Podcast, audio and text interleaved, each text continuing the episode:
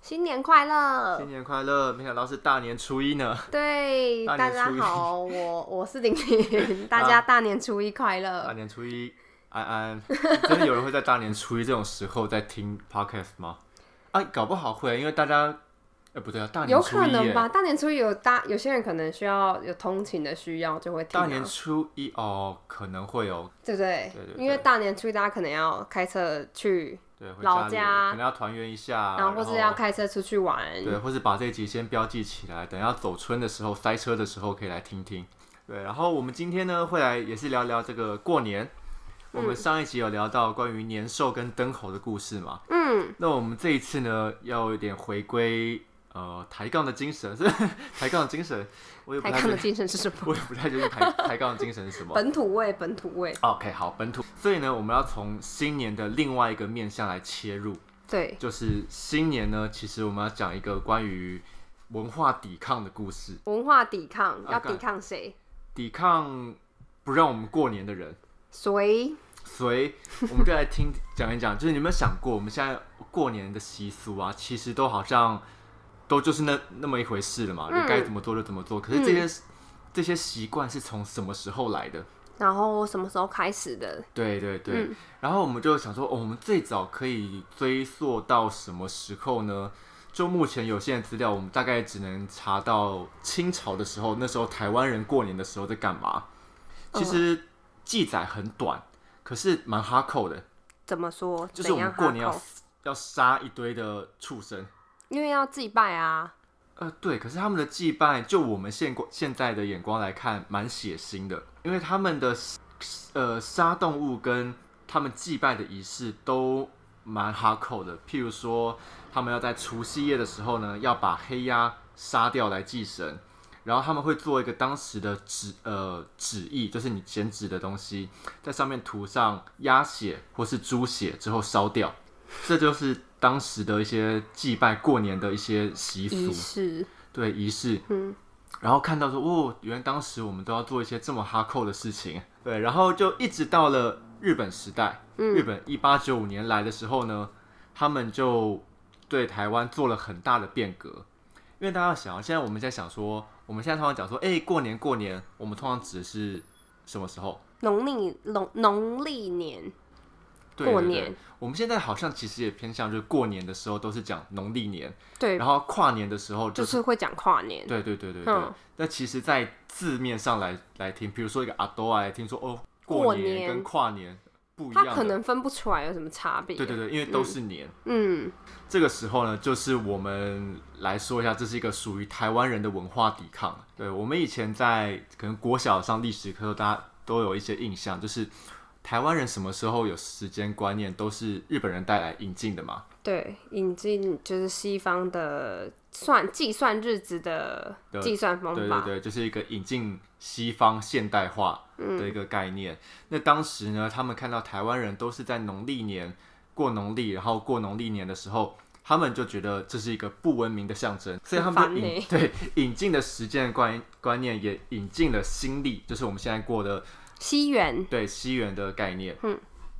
那一开始这个我们随着刚刚以前历史老师教，就是日本人在统治台湾人的时候有不同的不同的概念嘛，从一开始怀柔政策啊，然后到开始高压、啊，他们对于新历旧历的概念也是这样，一开始也是睁一只眼闭一只眼。就是，可是想办法把你的童话，就说，呃，我们过年的时候啊，我们要呃在门帘上挂门松啊，然后挂那个稻草啊，然后开始有不同的出游习惯啊。而且他他们想要试图改变我们的对于生活上过节庆的习惯，对，就是关于时间的观念，嗯，因为这种农历年对他们来说就是一个不入流的表现。就是他对他们来讲就是次等文化啦，对我们的落伍了文啦化对他们来讲都是次等的文化，对啊，啊现在都过新历了啊、没有人在过农历了啦。对对对对，他们是抱持一个这样的想法。那当时呢，其实有看到很多这个当时呃士绅的记录，他们一些日记啊，比如他说们说什么？黄望成啊，或者林献堂啊，或者他们这些人的记录去看说，哎，当时他们的过年到底在干嘛？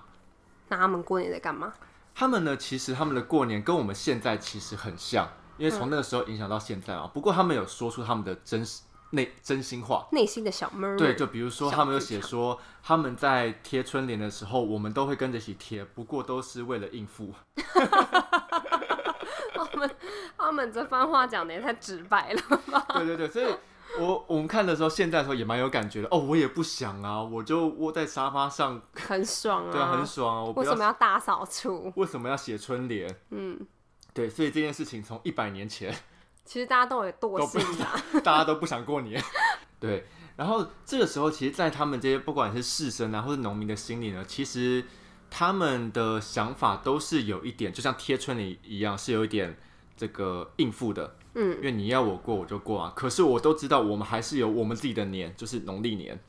对，一开始呢，他们都是这个应付的方式来做。对日本人来说呢，我们想说啊，这个时间是这个是需要一点时间来适应的，所以一开始呢也不会太高压，就说啊，你至少形式上有跟我们做一样的事情，好像也就 OK 意及思有到我就对对对先让对你过关嗯对。对对，有及格的啦，及格了。然后这件事情呢，一直到了呃一九三七年这个中日战争爆发之后，开始台湾对呃中呃日本对台湾的政策变成高压嘛，嗯，包括对于时间过新历年、农历年这件事情，它也高压了。他就是他现在已经不像以前，就是可以好好讲话，他就是要你过这个东西。对对对，它已经不是睁一只眼闭一只嗯眼，还有两只眼睛盯着你过年的时候干嘛？你要是没有挂那个门松，你就死 定了。除了像这种这种方式以外，他们其实也算是呃，也有一点强迫式的，就比如譬那种方式，就像是我们现在强迫原住民要过过年一样，嗯，因为他们有自己的过年方式，有自己的祭典嘛。可是我也强迫你要过我们的农历年，那个概念有点像。嗯，他们的做法呢，就是大家统一来过这个新历年。那农历年的时候，你们有那样子的传统，我要怎么阻断你呢？就是那个时候你要来给我上班，哦，他就不让你放假。对他啊不让你放 假。你既然没有放假的话，你就没办法过那个年。对，所以他们那时候是用这样的方式来处理。他也不明讲，但他就是不让对你放假就。不让你过年，就是我强迫你要跟我同化了啦。嗯哼，对，用这样的方式来做。那这样的方式呢，其实还是有一点功效的。那这个功效就是因为现在我们都有一点城乡差距了，当时的城乡差距是更大的，对，所以以在城市的人来说呢，大部分呢是跟着这个日本它的步调在走对跟着它的，嗯的步调在走。可是，在比较偏远的地方呢，还是就是就照照自己的对，意思过。照自己的事情来做，甚至他们会有更呃更强烈区隔你我的说法，就是说一个农历年，一个新历年，他们的说法就是一个是我们的年，一嗯个是日本的年。哦，他就直接分国家了啦，你跟我啦，对对我们对不是我们。对，就是一个是你你过你的，我过我的，所以在特别在乡下地方，这种意识是非常强烈的。那这个呢，就算是在日本时代，我们在台湾人在过年的时候的一种文化抵抗。那后来的时候呢，就一直到国民政府来台了。这时候的来台呢，就就包括从日本时代到国民政府来台的时候，都影响到我们现在过年的习俗。嗯，因为像这个之前呃日本来带来的新历啊、农历，他们当时的走村啊，想说我们这个走村的时候要去动物园啊，要去哪里要逛街呀、百货公司有什么折扣啊，对这些都是日本时代一直流遗传留到下来对，一直的。到现在。那讲到国民政府带来了什么呢？带来了非常可怕的东西，他们能在新年的时候干嘛？它带来了一个到现在，我觉得一直到现在呢，你每年只要新年的期间，你到任何地方，你到大卖场，你到景点，你到便利商店，哼，都会放两首歌。哦，大家如果从上个礼拜，甚至更早，大家上上个礼拜应该已经听了很多次了。对，就是恭喜呀、恭喜，咚咚 咚锵，咚咚咚咚咚咚锵。锵，就这首两两首歌，从我小时候一直放到到现在都没有进步哎。好可 怕，好可怕！我每次听到那两首歌，我想说，干什么时候才可以换新的歌？什么没有啊，不没会有换啊，我觉得我们台湾人好像被这两首歌诅咒了一样，每年都在这个轮回里面出不去。 我真的听得很烦欸呢。可是我们要来跟大家聊聊聊聊这两首歌，的背景是什么？对，是怎么来的呢？其实你有没有想过那首歌？呃，是真的为新年创造的吗？而且它有一个特别的地方是，一般啊，我们过年通常是一个很快乐、很欢乐的气氛。嗯，可是呢，这首新年歌它却是很特别的小调，小调通常是有一点带有一点悲伤的歌曲才会使用的。对，为什么这首歌会呃会有一个悲伤的小调氛围呢？其实就跟国民政府他们带来的历史是有一点关系的。那第一首歌我们就要来聊聊是恭喜恭喜，恭黑恭黑啊！对，他的歌呃歌名就叫做《恭喜恭喜》，歌词应该就是大家听到烂掉，就是来，怎么唱？每条大街， 我唱不下去，对不起，就是很棒那一很棒首。对，每个人的嘴里，就那一首。有大家对有没有觉得哎、这是过年该有的歌曲吗？歌曲调吗？我觉得其实如果乍听之下是蛮像的，但是仔细听的话，它的歌词里面其实会有一些词句会让你觉得很困惑，是好像不适合放在过年的地方。像是他有讲说，经过多少困难，跟历尽多少磨练，嗯，这两句放在新年好像也不是很适合。哎、硬讲还是讲得通啊。毕竟我们可能过了一个困苦的年，我们要迎来一个新的年。对，但是呃，会有这些词句的出现，都是因为在最开始的时候，这首歌并不是为了过新年而写的，是在一九四六年代，那时候中日八年抗战结束，然后国民政府为了要庆祝抗战结束，所以就做了这一首歌。嗯，尤其特别可以拿出来讲的是做这首歌的呃制作人啊，陈歌辛，他在这个八年抗战的期间呢，曾经也遭遭受过日本当局的逮捕，被也被监禁大概三个月的时间。然后他出来之后呢，就以笔名庆余，就是庆祝的庆，就是庆祝之余庆余的笔名呢，然后把这个战争结束的心情写成这一首《恭喜恭喜》。嗯，所以当时恭喜的是恭喜我们战争终于结束了。 对，然后历经的磨难，磨难是历经就是八年以来他们很辛苦的打仗。哦，对，然后因为他这首歌呢，原本就是有点话有一种很浓厚的心情跟沉重的心情在里面。毕竟我们是不能讲我们，哦哦哦，毕竟他们是、 诶他们，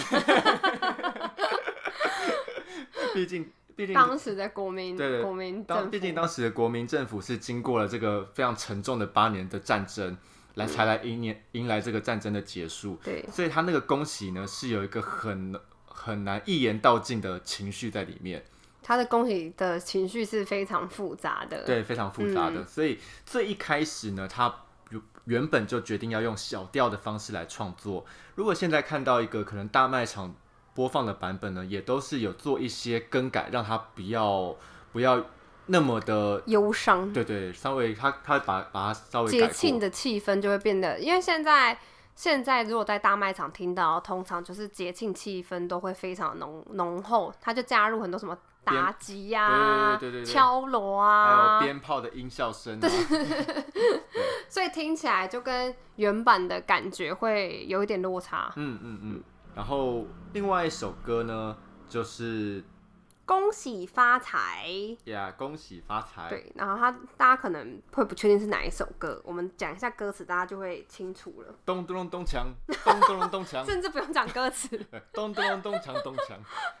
这首大家可能会想说，哦，这首哪里不是为了新年唱的？对啊，就咚咚咚咚锵了。对啊，这么节庆气氛这么浓厚，而且还一直恭喜大家要发财耶！对，然后我在查资料的时候才发现，哎，不知道什么时候开始，在我们的脑海中，只要听到咚咚咚咚锵，就等于新年。因为你你就直接被那个啊带入了，对你的回忆，这首歌的回忆跟新年是完全连接在对，一起。除了新年之外，其他的地方你听不到咚咚咚锵。那这首歌呢，其实我觉得这首歌的由来更有趣。虽然它好像很符合，嗯那气氛也是蛮欢乐的，嗯，不过呢，它其实原本是一一个电影的插曲。这部电影呢叫做《酒色财气》，是在一九五七年的时候上映的。那讲酒色财气，大家会想说，呃，这个跟过年好像没什么关系。对它，听起来比较负面一对点。它比较负面，它也真的是跟过年没什么关系。嗯那这首这个电影在讲什么呢？其实是在讲一间公司在濒临破产的时候呢，老板试图要来榨取巨额的保险金。好负面哦。对，那他要怎么来榨取这个保险金呢？就是他们要来火烧仓库，然后来诈领这个保险金。最后，他们终于拿到了这个保险金，然后一群人呢，在这个小房间里面，一群一起唱着这首歌《恭喜发财》，对然后来庆祝他们获得了这个保险金。是为了要恭喜他们成为暴发户。对对对对，嗯，所以这个恭喜发财呢，在这一部电影里面其实是很符合那个情境的。对，那也是因为它的歌词呢，好像说，嗯，好像也很符合过年的时候哦。那我们就过年的时候也来放放吧。 然后这两首歌呢，就一直荼毒世世代代的土台湾人到现在。那我们刚刚讲的，包含“恭喜恭喜”跟“恭喜发财”这两首歌，其实他们有一个很重要的一个共同的关键人，就叫做姚丽。那现在大家可能对姚丽这个名字可能非常的陌生了，因为她距离我们实在是太遥远了。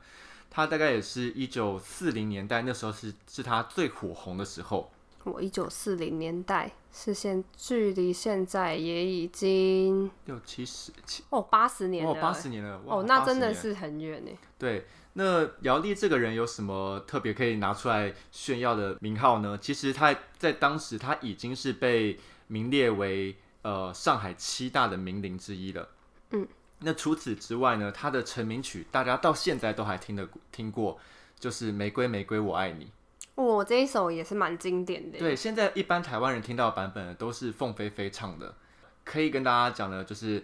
这个姚丽呢，还是凤飞飞的偶像，也是这个呃邓丽君的偶像。所以他们是我们大家偶像中的偶像，对，然后所以偶像的始祖。对偶像的始祖，偶像的始祖。 那这个呢，大家我非常极力的推荐大家去听听看这个姚丽所演唱版的《恭喜恭喜》。嗯，因为我们刚刚在事前录的时候，其实我们听了好多次，我们真的很喜欢。嗯，它的版本我觉得非常的有韵味，比起现代可能加入比较多热闹的元素，所以其实嗯我觉得没有那么耐听。嗯，对对，现然在后姚丽的版本的话，虽然配乐比较简单一点点，但是我觉得她唱腔蛮特别的。然后也因为配乐简单，所以变得比较让你的耳朵变得比较轻松，所以我觉得听很多遍都是没有问题的，而且比较有韵味。 对，它很有老上海的韵味，而且嗯它又是男女对唱，然后他们中间有一些间奏，很像是爵士的手法，极力推荐。我严正呼吁各大卖场，可不可以把它换成原版的版本？ 他们可能没有那音源啊，呃，对啊那大家听到这里，因为想说啊，那我们台湾的新年歌难道就没有自己的新年歌吗？哎、对，现在目前讲来的这三首来源，其实都是严格算起来都是从中国传过来的。对，嗯，可是我们我们真的大概去查一下，真的呃有没有这样子比较符合台湾台语这样子的新年歌？当然，近代近一二十年有很多人有类似的创作啦。可是我们想尽可能的往更早的年代去，本土的新年歌，嗯对对对去找。那我们还是有找到一首比较符合我们的标准的一首台语歌。对，可是这首歌呢，是大概也是，其实说久也没有很久，一九六九年，然后文英台湾的一个歌手出了一个黑胶唱片，里面我还以为是文英阿姨。啊，不是那个文英，好好我们知道的文英，啊，现在的听众可能都不比较晓得，都不晓得了吧？嗯也不知道文英阿姨文吗？英阿啊姨已经死很久了，哦，好吧，就是文英阿姨算是在我们这个年一九九零嗯，这附近，或是再更早一点点，在以前三台的时候，一个很红的阿嬷演员。对，她就是一个阿嬷的代表。对对对对，对，那个可是我们这个阿嬷代表的文英呢，她的音是英文的音，那你的那个文英我是，们这个哎音是英歌的音。哦，哎，英歌的英，他在一九六九年的唱片里面呢，收录了两首台语歌，那一首叫做《欢喜过新年》，一首叫做《快乐过新年》。哼哼，那两首歌的歌词跟曲调都不太一样，他们都描述的是当时的台湾过年的时候可能会呈现出来的生活样貌。嗯，那这两首歌很有意思的就是，据说啊，当时在可能三四十年前，很多的大卖场或什么东，或是你去街上，他们都会放这些歌。哦，它也算是那时候的流行歌曲，对对对了，对，那时候的流行歌曲。然后我们在听这首歌的时候，很有趣的是，它的中间会穿插很多的男女对白。那他的男女对白不是唱对唱情歌对唱，他的男女对白是就是互相讲台词，对，讲台词，然后生活化，比如说，哎、你等一下去哪里？哎、我要去哪里玩？哎、你要不要找那个隔隔壁村的姑娘？ 对，他就说嗯，我跟你不熟，对我跟你不熟，我要跟我爸出去玩，哎、我也要去。哎、你要跟我我要跟我爸去，你要跟谁去？哎、我也不晓得、哎，就类似像这样子很生活的对话。嗯，如果是欢喜过新年跟快乐过新年的话，他们都有穿插这样子的对白。不过我觉得《欢喜过新年》这首歌里面的对白比较有趣一点，很推荐大家去听听看。可是呢，这这两首歌里面也有一个，大家如果去听的话，也会发现，哎，里面也有咚咚咚咚锵。就穿插在里面，对，那这首歌虽然它是台语，然后也讲的是台湾当时过年的那个生活样貌，不过我觉得有点遗憾的事情是，它的曲也并不是原创的。哦，他有点像是改编，对，它的曲呢，包括“咚咚咚锵”这个撞声词是怎么来的呢？它其实是来自于中国东北的民谣。嗯哼，对，所以包括呃《欢喜过新年》这一首歌的曲呢，也是改编这个东北的民谣，然后变成现在这个样子的。所以我们只能期待在未来台湾的歌坛会有一些关于新年的自创曲喽，其实有很多哎、不，但是好像都没有真的打进大家的心对大家里的嘛心里面。我觉得其实这个虽然这个有一点是题外话，哎，但其实如果假设真的有一个台湾的